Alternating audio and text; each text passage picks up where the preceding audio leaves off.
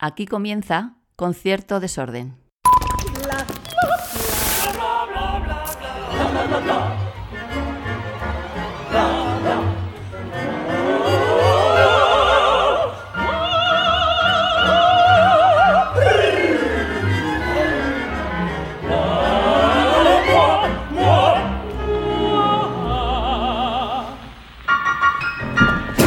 Diciembre ya. Diciembre ya, Dios santo. Diciembre ya, sí, ostras, sí. Bueno, para comenzar este mes eh, tan bonito, tan emotivo, tan, Tan navideño. entrañable, sí, tan navideño, todo en su máximo ideal posible, estamos aquí en este ay, Teatro Real, eh, maravilla de teatro, que mi invitada se conoce casi como la palma de su mano. Y además, eh, yo estoy muy contento porque, bueno, yo estoy enamorado de ella. O sea, yo siempre, sé que siempre estoy diciendo que estoy muy enamorado de la gente que viene. Y es así, pero es que de ella... eh, Es mutuo, lo sabes, es mutuo. Lo estoy, lo estoy. Gemma, yo te quiero, pero es mutuo. Ella, ella lo comprende y lo acepta. Bárbara Yuk, ¿qué tal? Muy bien, ¿y tú, Gonzalo Laoz? Pues eh, encantado, maravilla. Que además has aceptado venir por segunda vez. Faltaría más, es un placer. A ver. Gracias por invitarme. La, la- la ocasión lo merece porque toda una sonámbula, que es un pedazo de operón, a mí yo soy muy, muy, muy, muy de Bellini y me parece una obra maravillosa musicalmente. Luego hablamos. Que no nos vayamos de aquí sin meterle buena tajada a, a sonámbula. Sí, por favor, que para eso, para eso hemos venido. Porque de todo lo demás, siguiendo nuestras tradiciones, ya hemos Ya- quedado ya antes hemos- ya hemos- para, raja- para desayunar. ah, para desayunar. Un, un momento. Si es que yo te traigo el desayuno. ¿Qué dónde vas? ¿Qué me has traído? Pues como estamos siempre diciendo, ay, he traído un desayuno muy nutritivo. No sé si esto puede salir en cámara. ¿Que vas a hacer publicidad de algo? Sí, sí. ¡Ah! ¡No me lo creo! Unos chetos. Como no sabía qué chetos querían, Me parto, eres la he, peor, cogi- he cogido varios. parto. No sé si es la hora. Si no, un bollito de pantera rosa. eres, eres tú. Claro, pero un poco para intercambiarnos. ¿Cómo, cómo Ay, vamos? muchas gracias, me hace esto, esto, esto, mira, empieza a salir el, dom- no, el lunes, esto el domingo por la noche cae. Es que a lo mejor me parecía un poco heavy ahora para desayunar. Que no, para desayunar es un poco heavy, pero esto así gestiono mi ansiedad el domingo, Pues es ahí- perfecto. ahí la No llevas. sabes cuánto te lo agradezco, no sé si estamos haciendo publicidad y si es eso que os pero que os lleváis, voy a que tapar. Muchas gracias. Sí, no hemos dicho, no. casi no hemos dicho chetos. Que así no. Y esto para ti cuando, cuando antes del estreno porque pasarás nervios, Gracias. claro. Bueno, yo me voy a comer una hora, ¿qué coño? Ah, directamente. No, gracias. Es vegano, ¿eh? O sea, ¿La es, pantera rosa es vegana? es plástico, pero es vegano. No es me un creo que plástico sea muy vegano. bueno. No es que va a ser vegano esto, me estás tomando. Azúcar. Ah, no, lleva huevo. Claro que lleva huevo. Si los oreos son veganos. ¿Tú qué mor- ¿En tú qué mundo? un- Pues si, si las, lo- hay, hay cosas veganas, pero el oreo es porque alguien se le olvidó meter leche directamente. Fue Di- un milagro. Pero porque eso es azúcar con azúcar. Azúcar con azúcar y un poco de, de chocolate o cacao. sí. Pero tú fíjate que, que yo me tengo como. Ojalá fueran Por un yo- aliado tuyo siempre, al 100%. Ya, no, y, si te, lo y te eres, iba a pesar meter de la mierda. pantera rosa. Que te iba a meter unos huevos. Es que yo soy. me has los chetos y estos chetos ¿Estos sí chetos? son veganos. Igual a la cagada con los No, chetos. no, no. Pero yo era, yo era adicta a estas cosas de pequeña. Yo, yo también. Me encantan. Pero es que ahora me sabe mal comerme uno delante de ti. ¿Qué nombre si tú eres vegetariano? Ya, pero tú fíjate, eh, vegetariano y la estoy cagando. Cómete una pantera rosa, venga, no Venga, me, me- me- me la voy a. Oye, ¿a ti te ha contratado Bimbo? ¿Qué? ¿Estás... Hemos pasado antes por la fábrica. Esto, esto va muy bien, ¿no? Sí, esto debe estar Me- encantando. Me dicen por el pinga que esto va eh, divino. Y luego el... Pues, pues menos mal que no me toma yo los chetos, porque si no estamos aquí... Ya, ya, a ver dónde lo limpiamos luego. ¿Sabes lo que pasa? A mí no es que me dé miedo esta conversación, porque nos conocemos ya muy bien, afortunadamente. Pero la confianza. Ya, yo estaba, justo lo estaba pensando antes de empezar, digo, ¿cómo manejamos la diferencia entre relajados, buen rollo y tal, o en plan, esto es un cachondeo? Ya me lo estoy cargando yo todo. Nos estamos, nosotros nos lo estamos pasando de puta madre, pero el resto se está, está desconcertado y aburrido. Ya, ahora mismo está diciendo, no, aburrido no estáis. no lo sé. Aburridos no están. Pero claro, eh, ¿cómo manejamos la confianza? La confianza no es contraproducente en tu trabajo. Eh, eh, eh, no, para mí no ahora mismo, pero dices, ostras, sí, ¿cómo le doy forma a una entrevista con una alguien? pregunta, Gonzalo. A mí, como yo manejo, yo tengo problemas con la con el, con, con el, confron- el confrontamiento. O sea, no me, Lo evitas mucho. Lo evito, sí. No me, o sea, yo entiendo que a la gente no le gusta, pero entonces suelo pasar de 0 a 100, en el sentido de que cuando alguien... Siempre tengo, tengo como la impresión de que tolero más cosas de las que realmente tolero, ¿no? Entonces, si alguien me hace algo que me molesta y lo va repitiendo, me lo voy tragando hasta que un día hago ¡pumba! como una botella de champán. Y entonces normalmente ahí me suelo pasar. Entonces desde hace un tiempo, poco, porque lo de madurar me ha costado un poco a mí, estoy intentando manejar en medio, decir, esto me está molestando. Y claro, con gente a la que no conozco no me importa, pero con gente con la que tengo mucha confianza es sobre todo con la que peto. A mí me pasa, creo, exactamente igual. No sé No si de- por el pinganillo me confirmarán. Eh, están confirmando. Están- están por, la, ca- confirmando por, el la cara, por la cara están confirmando. Están confirmando por el pinganillo. Yo en confianza lo doy todo, pero todo que todo de mí. Mm, absolut- o sea, tengo la boca como un buzón para lo mío. Y, y, pues todo lo bueno siempre para afuera. Pero lo malo me lo guardo. Sí, Porque además pienso, si ya tenemos una edad, ¿por qué tengo que estar explicando yo ciertas cosas a la gente? Ya, pero eso, ya. Pero entonces, ¿cuál es la diferencia entre eso y que esperar que la, la a que la gente te lea la mente? Porque a mí me- eso me lo han dicho varias personas cuando ya me paso y digo, no, es que yo esperaba que, o cómo se te ocurre hacerme esto, cómo se te ocurre tratarme de cierta manera, o cómo se te ocurre no ¿Cómo hacer pudiste esto por mí. hacerme esto a mí? Sí, o cómo pudiste no darme esto en un momento en el que era tan obvio que yo lo necesitaba y es como, eh, era obvio para ti. Yo Pues es no, que- no era tan obvio para mí. Vale, yo no quiero llevarte la contraria y a toda esta gente que te está llevando a un camino de maduración, pero es que hay cosas que son obvias. Yo las Ya, exijo, Ya lo sé, pero entonces estás intentando cambiar a la gente. probablemente. Ya. Y es un error, no. y es un error. No es un error. Yo creo que mientras sepas que es imposible, no es un error. Pues la gente cambia cuando quiere cambiar. Y la, la gente yo creo que está en constante cambio. Es una maravilla. Sí, sí, realmente. Y si se realmente llama de- mejora, incluso mejor. ser, así debería ser. Pero intentar cambiar a la gente a mí me parece que no es, no es posible. Y lo de- yo he intentado cambiar, sobre todo a, a- a exnovios, lo típico, ¿no? Por eso son exnovios. Supongo. Porque al, al- al mío actual, que lo he cambiado, sigue siendo novio. Ah, ahí estamos. Pero, bueno, si eso es una si buena me receta. oyes, Urs, mi amor, es broma. Oye, un beso para Urs, un beso para Urs. Em, hablando de cambiar, venga, vamos por ahí. Es que ayer vi por la noche y dije, uy, esto se lo tengo que sacar a Bárbara aquí. En el Museo del Teatro, Sí. Museo del Teatro, amigas y amigos, en el Museo del Teatro ahora mismo han abierto una exposición que tienen y te puedes vestir y todo para recrear tú mismo como visitante la escena del sofá, ya sabrás por dónde voy. No, y esto enlaza con nuestro primer episodio Sí, de la temporada sí, pasada, sí, escuchando amiguis. Eh, por si queréis saber más de la escena del sofá del Don Juan. Vale la pena. Y puedes recrear la escena del Don Juan. No me lo puedo creer. ¿Pero te dan el texto? Te, te dan el texto, te dan el hábito de ella, te dan el caballero del alto plumero de él. ¡Qué genial! Me ¿Y te encanta. Y, vistes? hay un y te dan el sofá. Exacto. ¿Tú te Y el atreverías? Guadalquivir. Eso ya no lo sé.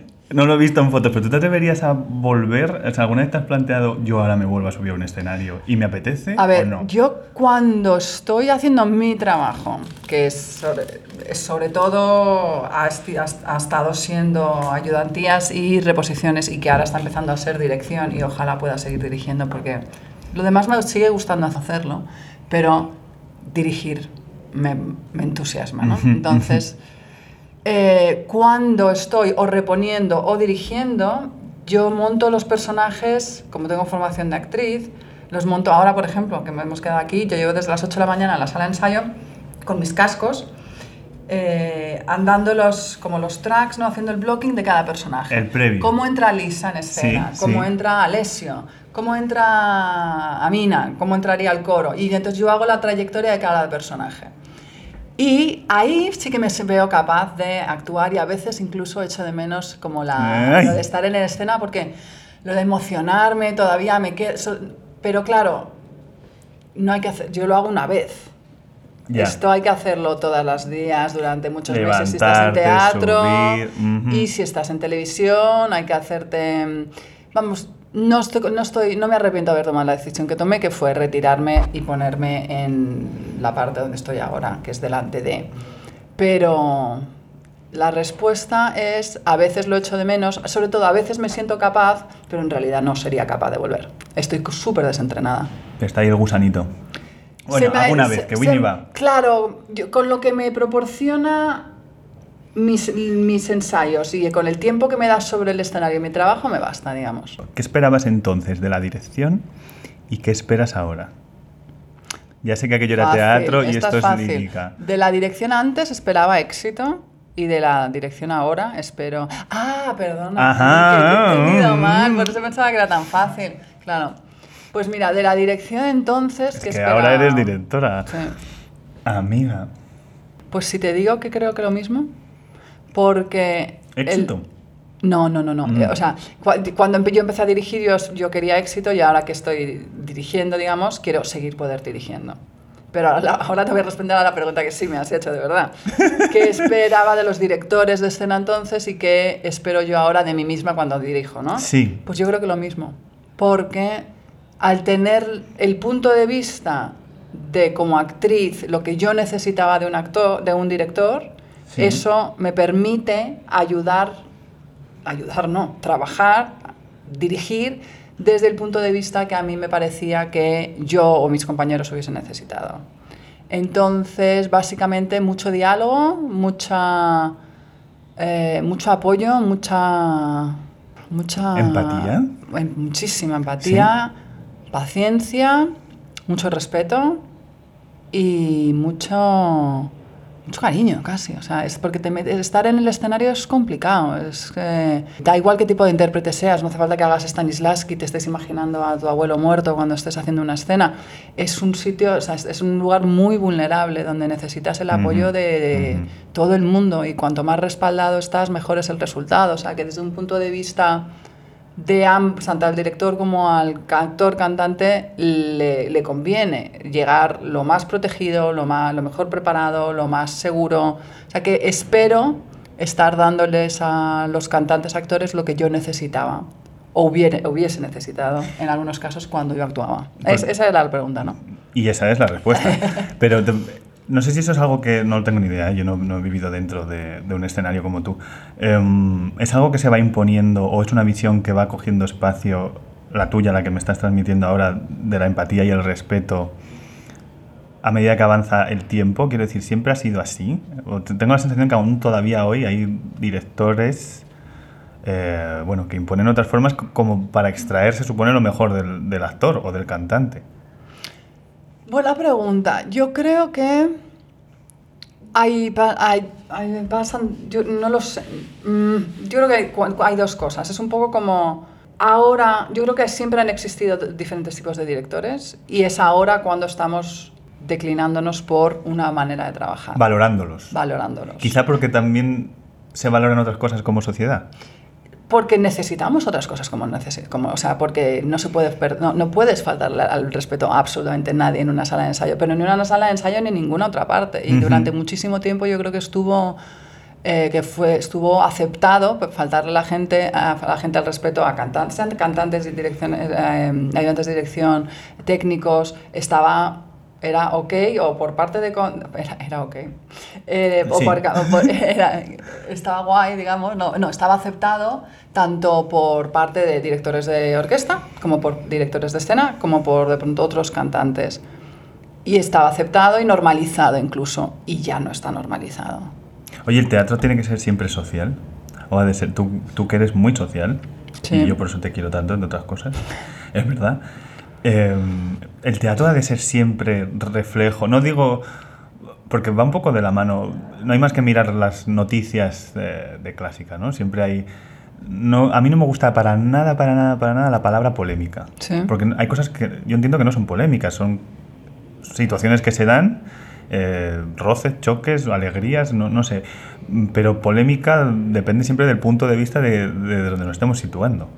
Pero siempre se dan situaciones un poco reflejo, ¿no? Ha habido el, en la Arena de Verona este verano otra vez, eh, pues, hechos eh, de Sí. gente cancelando con Angel Blue, o ahora mismo en Berlín han tenido que ir a juicio para ver si eh, utilizaban animales vivos. Quiero decir que son situaciones que, que- que la sociedad se va planteando hoy en día. Y no sé si el teatro siempre ha de ser como un reflejo constante o, o un paralelismo social o, o puede ser otra cosa. no No puede ser otra cosa.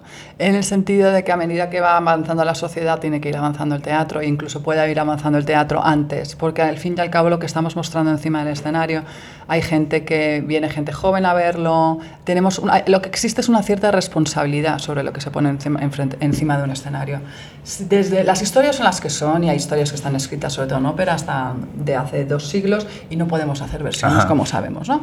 Y no es como en zarzuela que se puede cortar, pegar, Sí, porque son textos ra, ra, ra, independientes. exacto.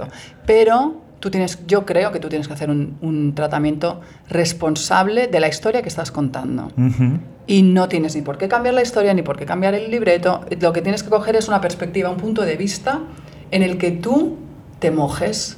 Sí. Porque yo puedo hacer dirigir, por ejemplo, la fierecilla domada, pero me tengo que posi- posicionar en, una- en un En- sitio. en la no manera de puedo- visualizarlo. Claro, cuando yo cuente la historia no puedo contarla para y que parezca que eh, está bien lo que está pasando en la historia, que va sobre abuso a mujeres, por supuesto.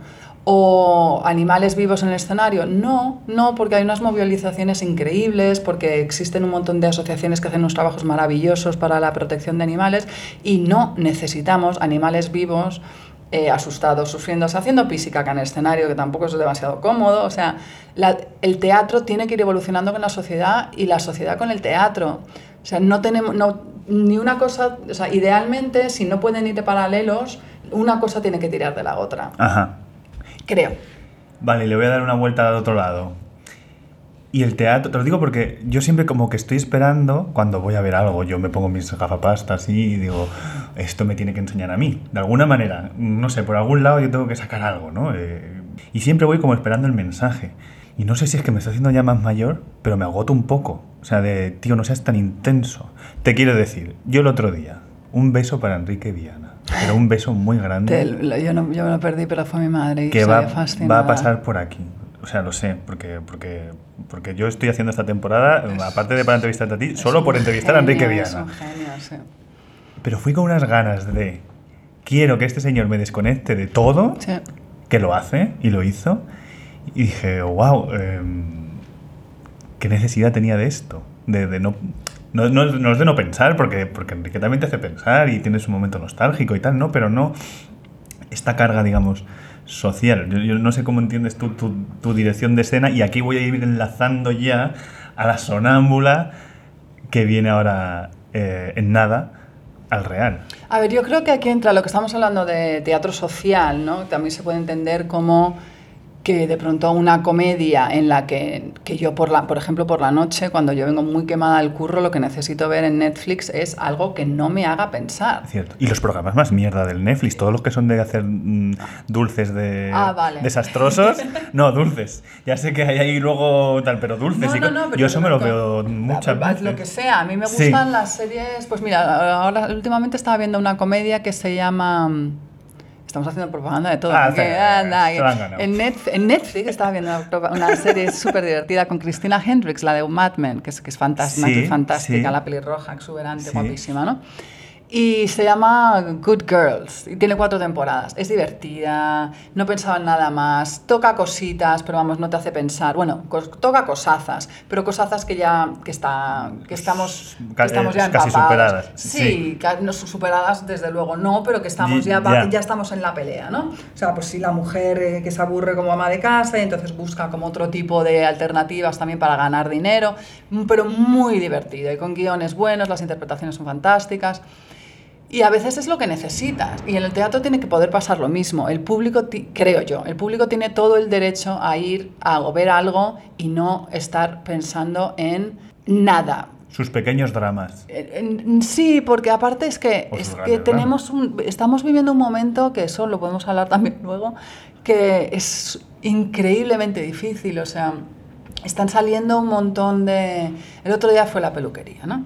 Y entonces, yo nunca compro revistas del corazón, pero en la peluquería, y como estoy con sonámbula, porque si no siempre me llevo un libro o estoy con mi teléfono currando, lo que sea, hice pumba. Y me cogí como un taco así de revistas y me puse a ojearlas. O sea, todo el mundo hablando de, de enfermedades mentales, de depresiones, de desórdenes alimenticios, de muy abiertamente, que es fantástico, y yo que yo no lo sabía porque no, no, no leo este tipo de revistas, ajá. digamos, pero gente de todas partes que, y de todos círculos, obviamente famosos, no famosos, más famosos, menos famosos, famosos por lo que sea, pero, o que tienen cabida en este tipo de, periodismo, pero muy abiertamente estamos hablando ya de, pues eso, depresión, ansiedad. Es que es imposible, o sea, ¿cómo puede alguien pensar que puede ir al psicólogo para, eh, porque está mal, sin tener en cuenta que estamos viviendo en un momento donde hay una guerra desde hace meses? Eh, eh, Rusia nos está eh, diciendo que nos va a atacar con armas nucleares cada dos por tres. El cambio climático se está haciendo real a, mar- a, vamos, a una velocidad estrepitosa. Nos viene una inflación brutal. Que el- si yo entiendo que de pronto después de ponerte las noticias quieres ir a ver lo que sea y te ríes de la misma manera que yo me pongo Netflix, ¿sabes? O sea, yo en el teatro intento ir a ver cosas que me, que me toquen más, pero a mí me parece fenomenal que exista ese tipo de teatro y ese tipo de espectáculo, ¿no? Y casi, no lo sé, ¿eh? pero con todo lo que estás contando, que dan ganas de saltar aquí por el balcón a la Sí, Plaza ya. Oriente. O, o mira, mejor que los. Yo no sé si es algo que se va, que vamos a necesitar cada vez más. O sea, cada vez más ese teatro. El, el El de echarnos evasión, unas risas. ¿no? El teatro El de echarnos evasión, unas risas digamos, por sí, echarnos echarnos risas. unas risas, sí.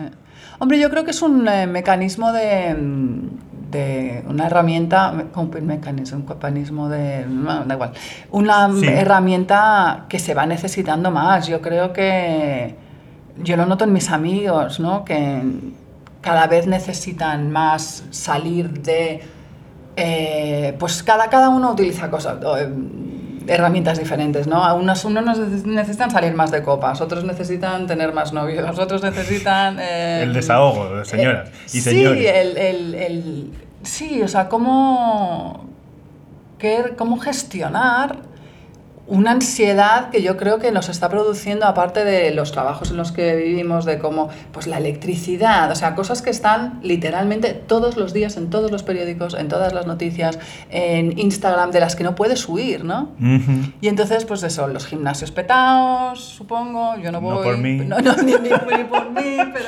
supongo, eso dicen. Sí, no sé si he ido alguna vez a alguno, pero sí. Eso dicen.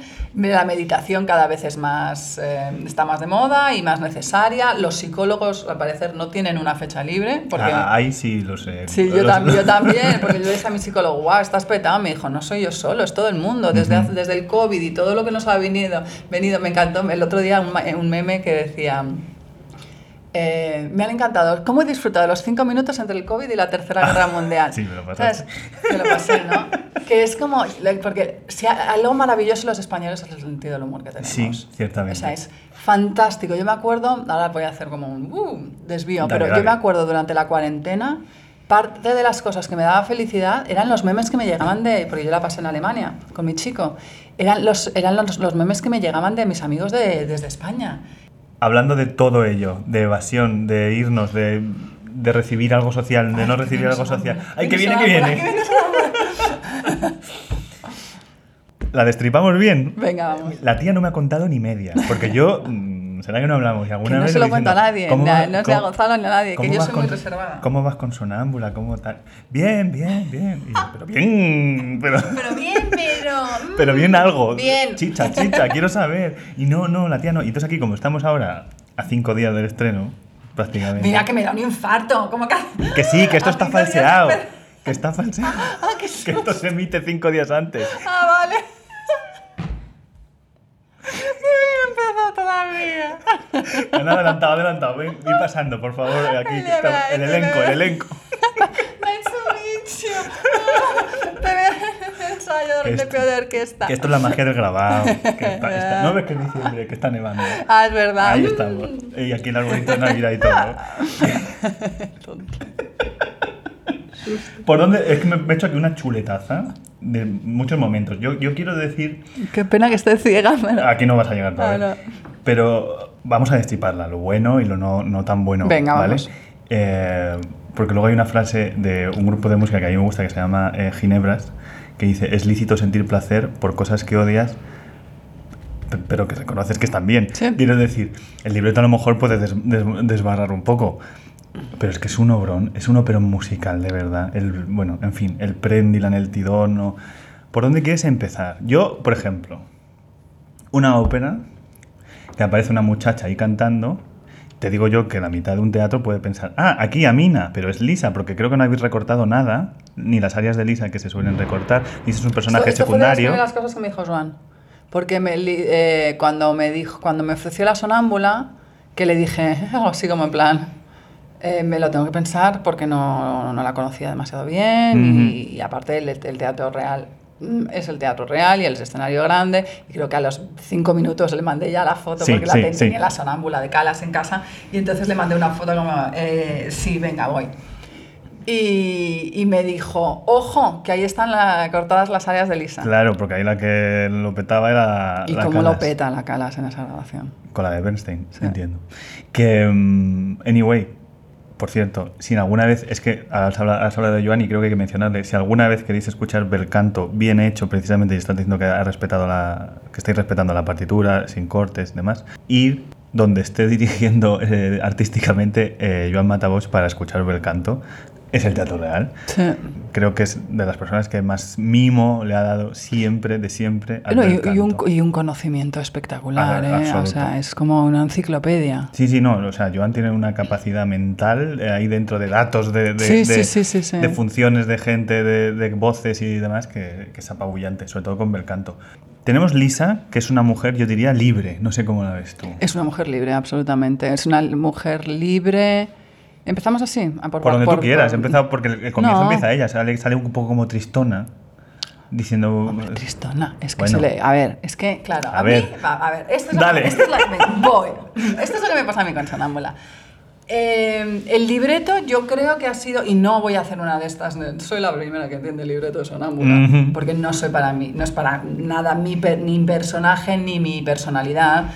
Mi interpretación de Sonámbula, ya que en Wikipedia la llaman semicómica o semi... Sí, o román, y no sé si la llamaría- No, semicómica, Sí. semicómica. Yo la comedia no la veo por ningún lado. A ver, lo que sabemos de esta chica son dos cosas solo, que es sonámbula. Amina, aquí ya la prota, Amina. Aquí la chica, sí. Eh, la chica, Amina, mi Amina, ya porque está ya como completamente desdoblada. Mine. Me falta Mine, Amina, Mine, Mine, Mine. Eh, eh, que es sonámbula y que es huérfana. A ver, las personas, después de haberme estudiado un mogollón de cosas de psicología, psiquiatría y científicas, el- Para hacer esto, para, para estudiar el sonambulismo. Ah, digo, porque no creo que en tu día a día digas, me voy a poner a leer un poquito de psiquiatría. Pues no, pero psicología, siempre, que- siempre que hago alguna ópera, siempre engancho por alguna parte, porque la psicología me interesa mucho. Y la psicología de los personajes, si no la única referencia que tengo es la mía. Ya. Y por mucho que me ayude mi psicólogo día a día, ¿sabes? Mi, mi cabeza es solo una. Necesito conocimiento de más Sí, gente para entender sí. las mentes humanas. Entonces, eh, una persona sonámbula pasada cierta edad, es decir, adolescencia ya no, y sobre todo adultez, no es normal que sea sonámbula. En, así como en niños está, no es nada preocupante, en adultos eh, lo que, mm, lo que quiere, quiere decir es, eh, es que esa persona es está sometida Sí. a unos increíbles niveles de estrés o que el subconsciente está intentando pasar al, sub- al consciente algo que ella no está, esa persona, ella, Mina, no, está, no, es, no es posible de gestionar durante el día. Mientras está, iba a decir mientras está viva, mientras está despierta. Mientras está viva, exacto. Mientras, entonces, literalmente, pero esto, esto pasa mucho con los sueños, de pronto que yo por, yo, por ejemplo, porque de otra gente no quiero hablar, pero cuando... En Sonámbula, por ejemplo, hace, que creo que también te mandé una, un WhatsApp a las 4 de la mañana, me acabo de despertar, tengo, pe- tengo pesadillas. Cuando yo estaba acá, porque ahora llevo la última semana, es la, es la peor, ¿no? Porque estás ya muy nervioso, ya estoy lista para empezar, ya quiero conocer a los cantantes, que solo conozco a, a Rocío y a Fernando. Y entonces ya la, la- la ansiedad y los nervios están en el cuerpo. Me siento pues eh, ansiosa, eh, es irascible. Esta mañana me he pegado con mi novio, mi abuela, o mi madre, en fin. Hasta ¿no? aquí- hasta aquí, ¿eh? Hasta aquí, exacto, sí. Y aparte yo aviso en casa, ¿eh? yo digo, esta semana, la semana antes de empezar yo lo paso mal. Entonces, pero ya sabiéndolo, pues te puede, me puedo Pues acomodar. ¿no? Hace un mes mi cuerpo estaba bien, pero mi cabeza no. Entonces tenía unas pesadillas sobre sonámbula, pero, pero una de, me, me levantaba así y era como... El primer día, por ejemplo, un día soñé que el primer día de ensayo era ensayo de coro, que no lo tengo el primer día, ya te digo yo, y que no tenía mi escenografía, tenía la de Aida. Bueno, pues puede quedar interesante. No. Muy interesante, sí, pero no era lo que yo quería. Y entonces, y era como y no estaba preparada para el ensayo, entonces todo el coro hablaba, bueno, entonces, ah, pam, me despierto. Oh, qué mal, no sé qué, bebo. eh, eh, agua. Va, un chupito de vodka. Bebo agua. Me vuelvo a dormir, no sé qué. David McVicar. David McVicar sale en todas mis pesadillas de ansiedad de trabajo. Mira que lo amo y lo adoro, pero no lo sé, algo, algo pasa. ¿Algo hay ahí? Y entonces estaba David McVicar en sonámbula y se me iban el tenor y la soprano. Se me iban a tomar un Antoaga. algo. Era, eran los Y- dos y del primer reparto, sí. Se me iban Antoaga y Sierra. Ahí cierra. Sí. Y claro, entonces te levantas otra vez y a las cuatro ya es como yo paso de irme a dormir si estoy perdiendo mi producción por las noches. Y entonces, volviendo a Mina, eh, Psicológicamente. psicológicamente, esta, a, a esta mujer, a esta chica, porque es una chica joven, le está le- algo le está pasando porque médicamente, si viviese hoy, estaría medicada. que adulta no puede ser. No puede ser adulta, niña- pero lo que no tiene, lo que no lo que no es normal es que tenga sonambulismo. Vale. Mi hermano era sonámbulo, un beso para mi hermano. Se levantaba a la noche y me daba en la, en la papelera de la cocina. ¿Cuántos creyendo- años tenía? Creyendo que era el váter. Pues no sé, seis, siete. Claro, claro. a esas edades es, nor- es normal y los médicos no dicen nada, pero si alguien a los 15, 16 años in- eh, se intuye eh, que in- puede incluir algún trauma. Si a eso le añadimos el trauma de ser huérfano, porque si eres huérfano es porque Sí, sí. que- desgraciadamente ha perdido a sus algo has padres, perdido, sí. eh, ya tengo dos cosas que me ayudan a contar la historia. Tengo que a Mina le está pasando algo que no todo es tan idílico como nos hace pensar eh, el principio, sobre todo de la historia. Claro, porque además llega. El principio es un poco que está Lisa y dice. Bueno, Lisa le pasa ahí en algo y entonces llega Tú quieres empezar con Lisa, No, no, no, no. Voy a Mina, voy a Mina. Y llega Alessia y le dice. Che, mm, que te vas a casar conmigo. Y entonces la otra le dice que no y el otro que sí. Entonces, bueno, se queda un poco ahí. Pero llega Mina, que viene exultante, porque está el coro ahí, todo el pueblo. Del Claro. pueblo sí que me tienes que hablar porque, joder, con el pueblo este, ¿eh? Es cansino, ¿eh? Que es un, bueno, es como la, la- la presión social de hoy en día, quizá. Absolutamente. Es que es muy, muy, muy buena Sí. correlación, quiero decir, mm, me- no sé, me parece fantástico que, que- porque eso sigue muy a, a día de hoy. A lo mejor no tanto en las ciudades o lo que vivimos así, pero en los pueblos sobre todo, que todo el mundo está pendiente de todo el mundo. Entonces Sí. llega Mina, que viene insultante porque se va a casar con uno que viene por ahí detrás, porque es así, que viene detrás, que se viene a casar, y le dice, oye, chica, cásate con este que no, como mejor se estás casada eh, o enamorada y, y demás. eh, que que ella, ella va como demostrando una felicidad. Que no está, me estás diciendo. Yo creo que no. Yo creo que no y se ven... A ver, es una propuesta. Es, eh, no he tocado el texto, no he tocado... Lo único que he tocado, digamos, son las acotaciones. O sea, en un momento dado, pues eh, si dice aquí besa el vino, pues igual no le besa, ¿sabes? Pero eso se hace siempre y faltaría más, ¿no? Si no, no habría falta director de escena.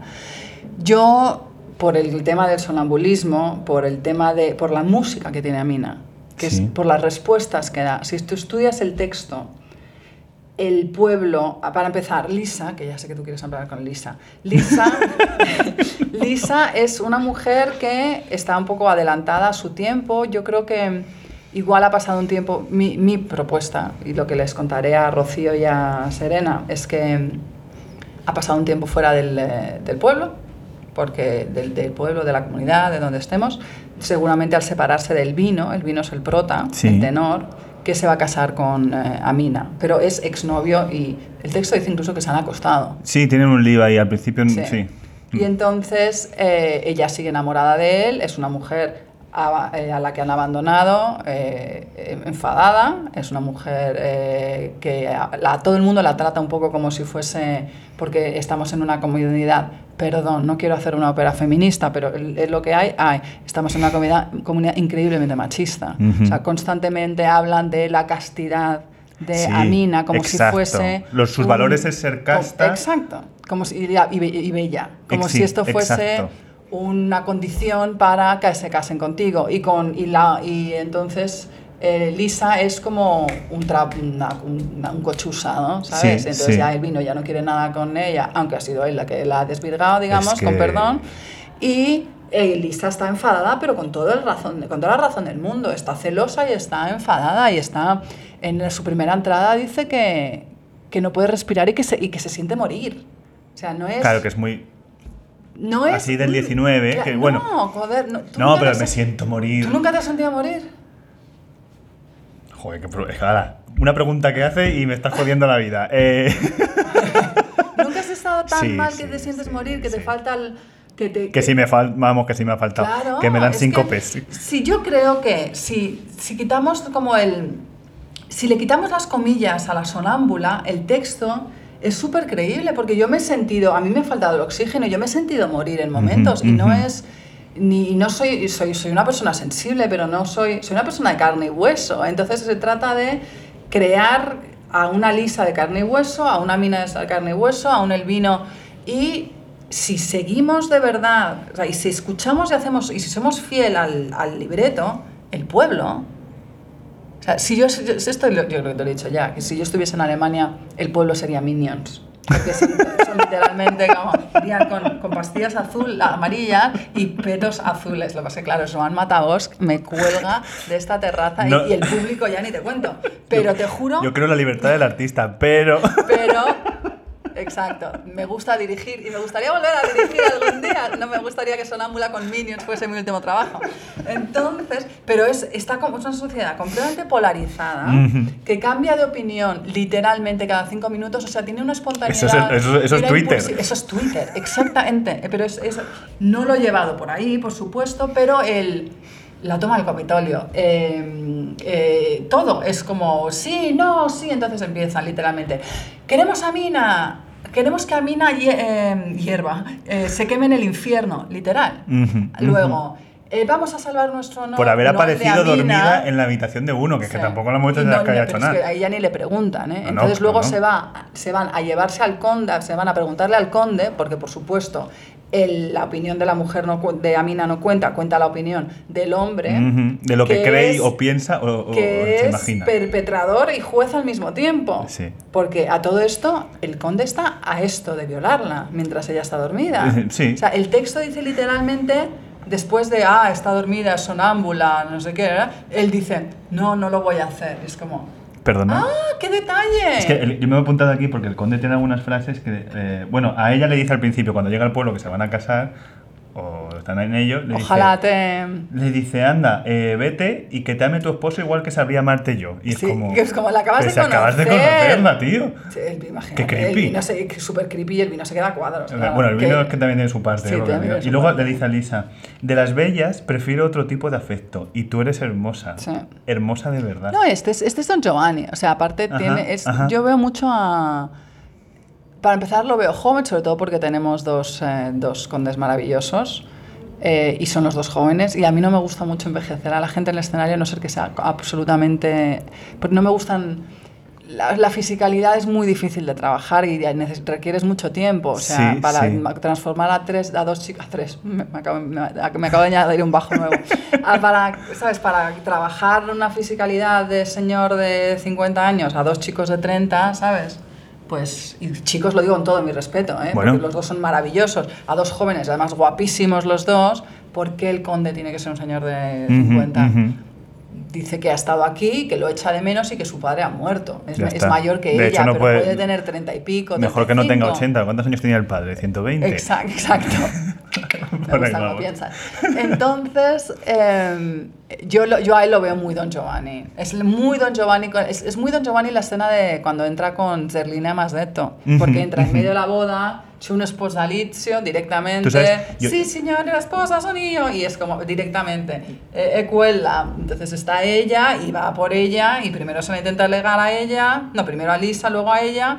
Y la primera escena que tiene, la escena segunda, que dice, qué bien haberme quedado en esta posada tan con dos Tan chicas, cookie, con dos sí. chicas tan guapas. Sí, lo dice, sí lo Sí, dice. sí, o sea, Hablando de Don Giovanni, y mm, te quería preguntar, porque te- ¿habla, ¿habla a Mina por su música como tal? Porque fue en este teatro, en los cursos de historia de la ópera que daba este teatro, no sé si lo sigue dando, pero yo era joven y efebo, y, y- y venía a esos cursos donde aprendí precisamente que en Don Giovanni, por ejemplo, la escena de la chidar en la mano, él le dice, "Mm, bueno, no lo voy a cantar porque puede ser esto horroroso, Sí, ¿no? no, pero él le dice, eh, vente, vente, que ya verás tú que bien te lo vas a pasar, ¿no? Y ella le contesta que no, que no sabe y tal, pero le contesta con la misma música. Sí. Y esto lo aprendí aquí, en, en los cursos de aquí. No, Entonces, borré, eh, borré. Claro, la música, ella está diciendo que no, pero en realidad está Tomando diciendo que sí a música, través de la sí. música. No sé si has trabajado de alguna manera la música de Sonámbula, ¿Y con qué idea sales si, al si, si ves o no, porque es- creo que es un mal que se tiene eh, contra el bel canto, el estatismo del bel canto? Que Ah. para mí, ya te lo adelanto, eso es una falacia. o sea, no, no hay estatismo en el bel canto. A ver, eh, eh, eh, eh, eh.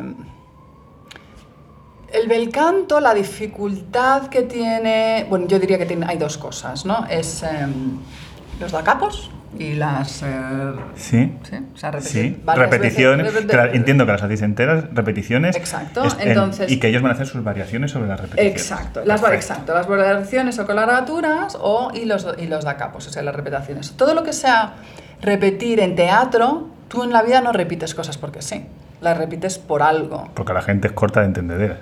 no. Puede ser, pero siempre hay una intención detrás. Sí, o sea, sí, sí, si yo digo, le estoy dando unos cates a este micro. Bueno, luego esto lo agradeceremos mucho desde audio. no te Exacto. preocupes. Si yo te digo Gonzalo, Gonzalo, Gonzalo, no te digo Gonzalo, Gonzalo, Gonzalo, te digo Gonzalo, Gonzalo, Gonzalo. Por ejemplo, entonces si hay mo- tres morro, morro, morro, no pueden ser los tres iguales. Ajá.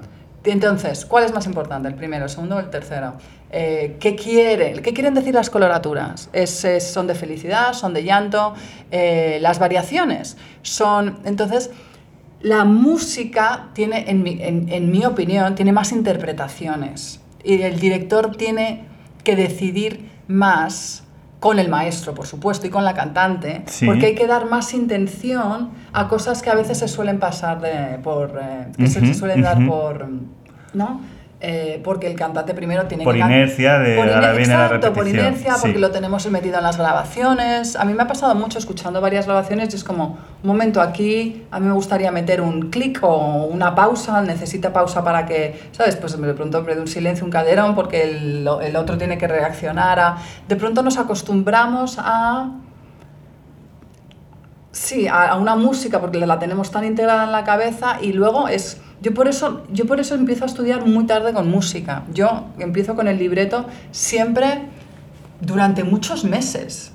La música la añado bastante más tarde porque la, la música me condiciona un montón ya. Es que eso genera preguntas. Y sobre Dale, el dale. estatismo en el bel canto, las, los pobres tienen que cantar cosas dificilísimas. ¿eh? Entonces, yo es la primera vez que dirijo bel canto. Sí. Pero claro, si alguien me dice, mira, yo aquí no, porque... No puedo hacer la croqueta en este momento que exacto, tengo que hacer aquí. diré, tienes toda la razón, bastante tienes con lo que tienes, lo Ujú. movemos siete compases. Bien. Bueno, bueno. Que es lo, normalmente lo que suelo hacer, ¿eh? porque lo importante es que los cantantes puedan cantar y se Y respirar. cómodos. Y respirar, estaría bien que respirasen, exacto. Y, y esto no es, ¿sabes? No, es una, no son órdenes, es una creación. Entonces, que todo el mundo esté cómodo y que todo el mundo pueda hacerlo lo mejor que pueda. Yo y ellos, por supuesto. Bueno, nos, nos estamos pasando de tiempo una barbaridad, pero ya que has venido una segunda vez, creo que lo suyo es que si estamos aquí hora y media. Tú luego corta. Hora y media. No, no, no, no se corta nada. Has hablado de, es que has comentado aquí ahora eh, de cómo te preparas y que primero siempre tocas eh, el texto solo y que estás muy ahí a saco. Hay dos preguntas que me surgen. Uno es la soledad del director-directora de escena hoy en día, porque siempre se habla un poco de la crítica, como que somos el malo, pero yo no sé si muchas veces ahora también se ve a la dirección de escena como un poco que va a la contra, cuando no es para nada así, y no, no sé hasta qué punto tú tienes una soledad previa a, a- a todo ello, porque... A ver, la soledad, en mi caso, y como lo que yo veo, es, es previa y es durante. Porque, claro, el, quieras o no, o sea, en el proceso anterior, lo primero, o sea, te- a ti te ofrecen una, me voy a enrollar, ya que nos vamos a pasar. Dale, dale, dale, A mí me ofrecen la sonámbula, entonces pienso, ¿qué quiero contar con esto? Cojo, me escucho la música, por supuesto, ya la conocía, pero en detalle, de a ver que no, porque no quiero hacer algo que no, Sí, que no sí, tenga nada que sí. ver con la música. ¿Qué, quiero, ¿Qué historia quiero contar yo? Respetando la música y respetando el libreto, que es de, desde qué perspectiva, ¿no? ¿Qué, de ¿Qué perspectiva quiero tomar? Vale, para contar esta perspectiva, ¿qué equipo necesito? ujú. ¿Qué escenógrafo? ¿Qué iluminador? ¿Qué figurinista? ¿Qué coreógrafos en este caso? Que es la primera vez que voy a trabajar con coreografía. Con coreografía de... De la coreógrafa. Sí, exacto, y el coreógrafo, sí. Entonces, una vez está creado esto, tú eres, o sea, el director es quieras que no, por mucho, o sea, eh, eso empieza como un brainstorming, ¿no? Pa, pa, pa, pa, pa, ideas, ideas, ideas, yo veo esto, no sé qué, te mando películas, te mando fotos, has visto esta obra de teatro, no, te mando un enlace, na, na, na. entonces todo el equipo se empieza a meter. Cuando ya está medio, medio, medio creado el lenguaje del, y el dónde, y el por qué, y el cómo, y el quién, hasta llegar ahí, la de veces que el director ha tenido que decir que sí o que no, ya es brutal. Entonces, eso ya te coloca. Por es un trabajo en equipo, pero, joder, la responsabilidad al final es del director. Ujú. O sea, yo, yo me acuerdo de leer una entrevista, creo que de Fellini, que estuvo preocupado una noche entera porque había aceptado una gama de verde para una película. y Le enseñaron siete verdes y dijo este, y no pudo pegar ojo. Es que, y ese sí que, ese sí que soñaba. Ese, sí que tenía sus, mira, sus mira, pesadillas. ay, pues mira, yo, yo ya como Fellini, con pesa- con- por las pesadillas, no otra cosa. Y entonces, por supuesto, ahora el trabajo, el trabajo pesado lo hemos estado haciendo todos, pero la que se ha estado quedando hasta las 6 de la mañana es Clara Pelufo, mi figurinista, haciendo Ujú. eh, los últimos Los detalles, detalles. no sé qué, su trabajo cambia ahora, no termina, pero cambia. Y ahora la que va a la sala de ensayo y toma decisiones. A lo que voy es, a mí me sorprendió la primera vez que dirigí, que dirigí la de cantidad de decisiones que tiene que tomar un director. O sea, Mm, ¿todas? Absolutamente todas. Claro. Sí, pues no sé por qué me sorprendió.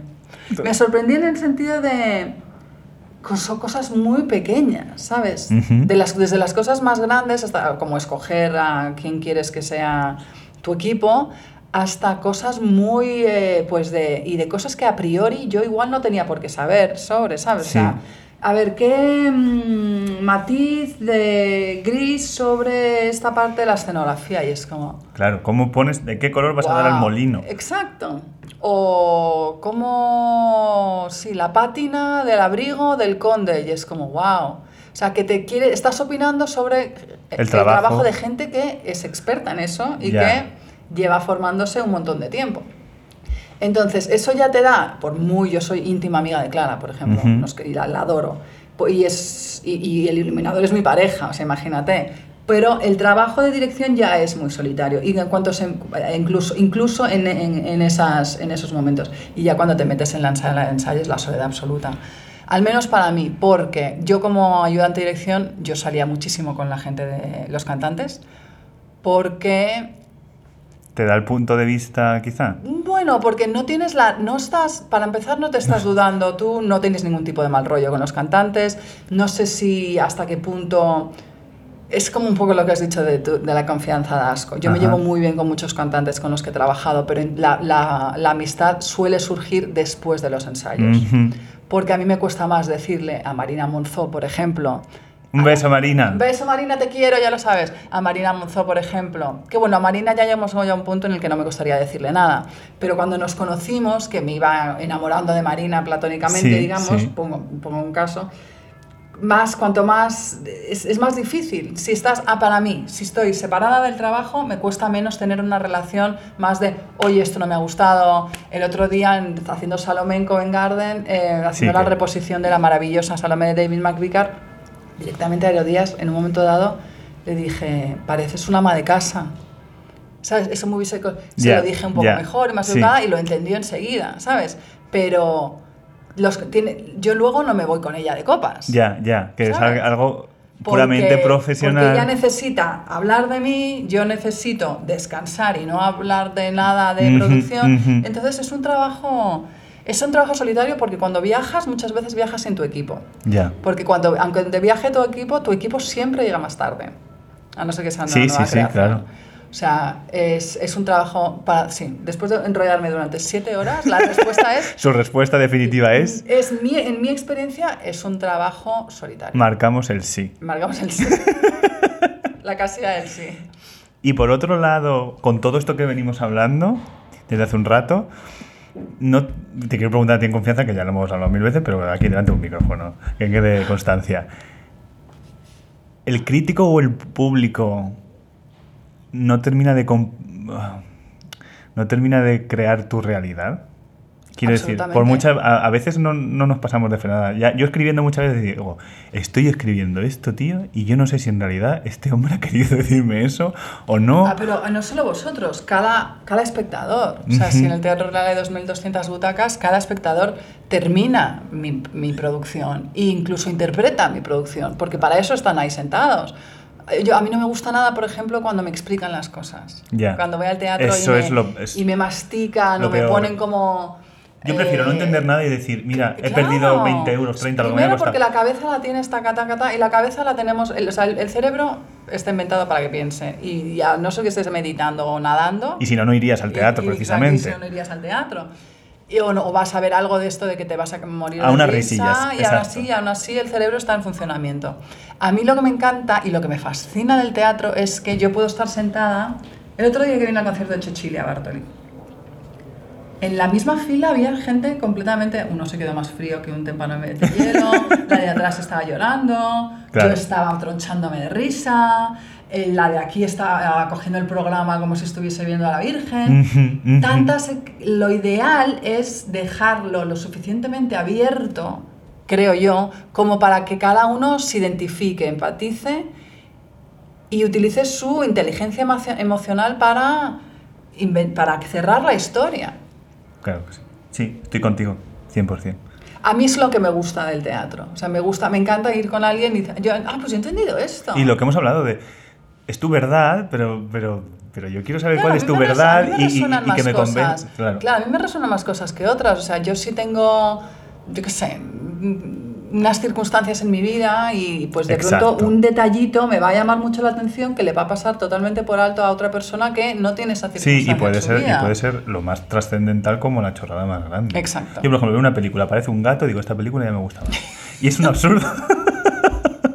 que a lo mejor luego la película es mala de narices. quiero, pero ya digo, quiero. es que, es que ya no tiene algo, ya tengo algo en lo que focalizar, ¿sabes? Sí. Ahora, cuando veo que meten un animal, porque es una peli de miedo, la típica peli que- Ay, yo lo paso fatal. que meten un perro, Yo un gato, porque sabes que lo van a matar. palma, de maneras Yo ya me cabreo. superchungas. No, yo paso ya de Yo, esto. yo lo paso súper rápido, cierro los ojos. Y a lo mejor la peli es Porque buenísima. que maten a gente no me importa tanto. O sea, lo- en, en las películas, en las películas. Sí. Pero lo de. Justamente el otro día estaba viendo, ayer estaba viendo una serie, porque ya me he terminado la de Good Girls, y me pongo una serie y, sale un hurón. Y digo, ay, pobre. Ya estamos. En el primer episodio se lo cargan.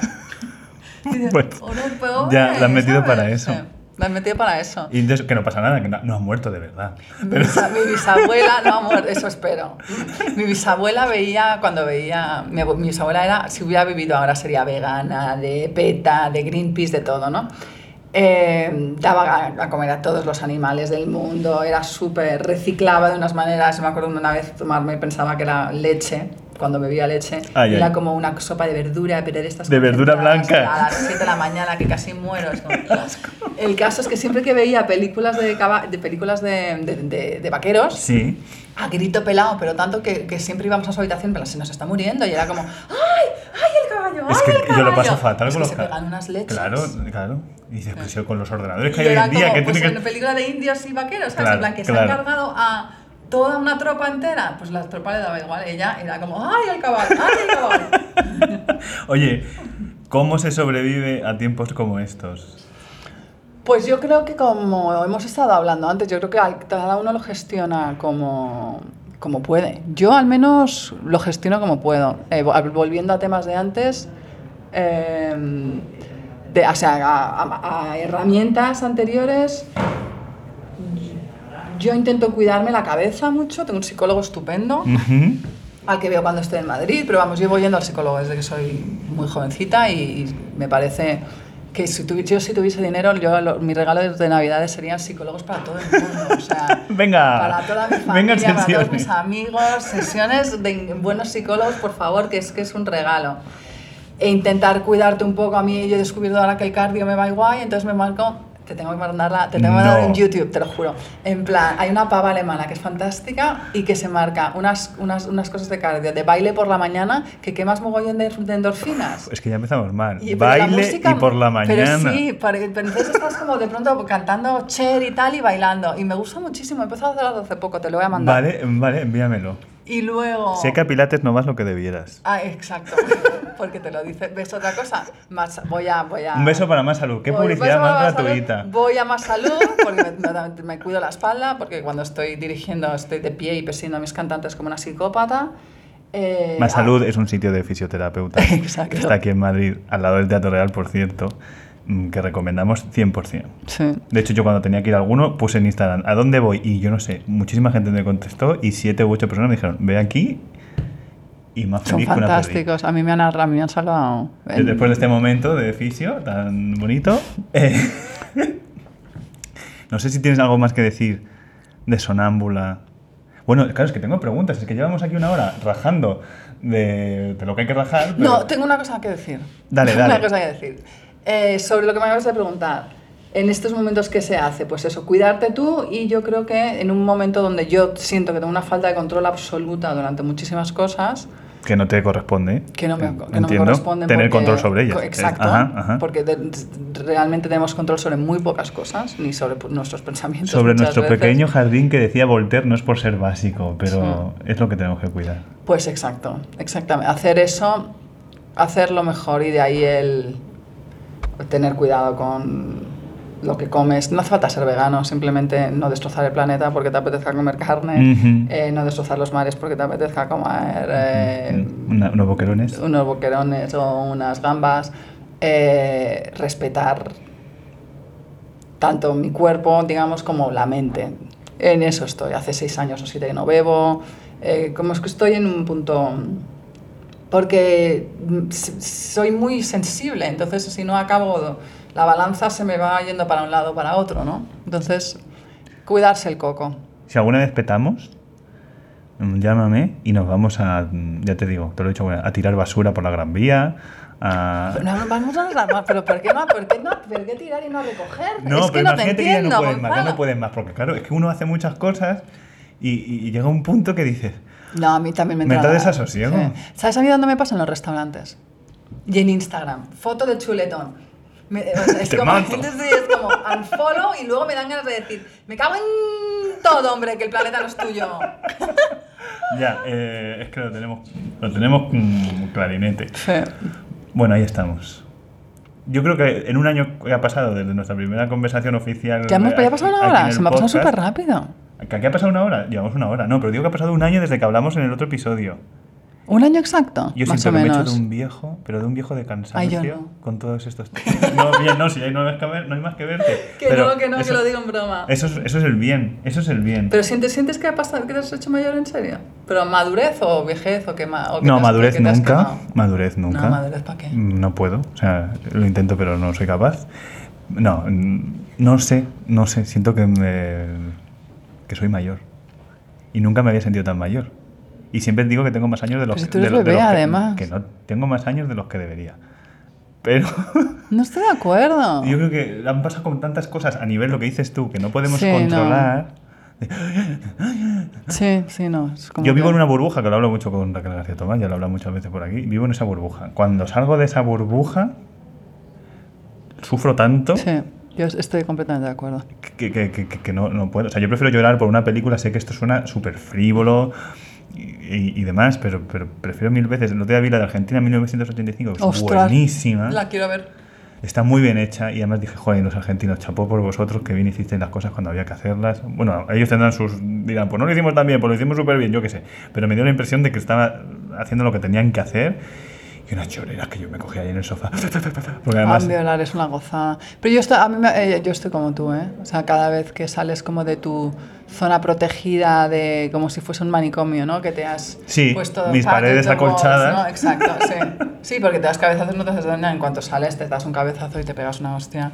Es que está complicado. Yo creo que vivimos un momento complicado y... Pero ante este momento complicado, lo juro y pongo la mano.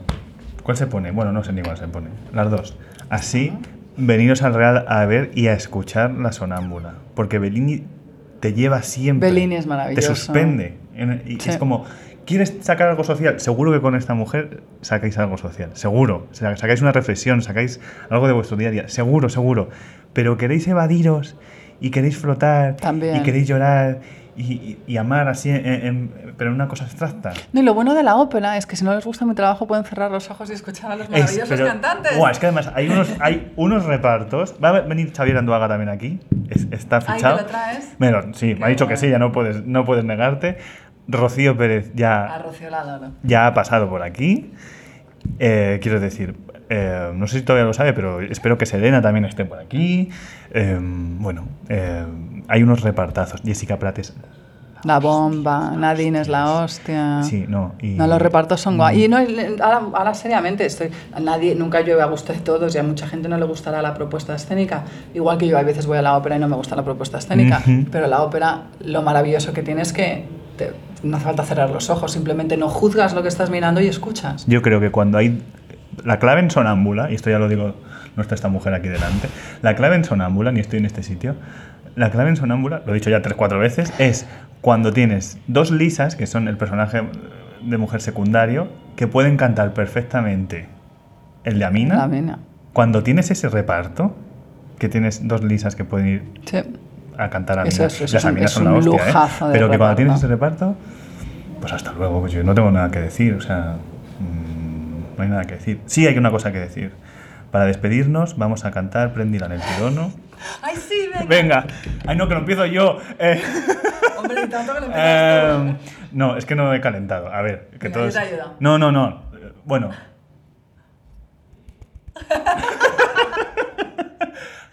Bárbara, yo muchísimas gracias. Gracias a ti, He pedido, porque esto no se verá en el, en el spot, y he pedido que corten aquí ya esto. No vamos a hacer. Aparte lo ha pedido muy, muy eh, enérgicamente. Casi, te, casi te ha roto un dedo. Cortemos. Que Bárbara, siempre, gracias. Gracias a ti, un placer. Gracias a vosotros. Disfruta los chetos.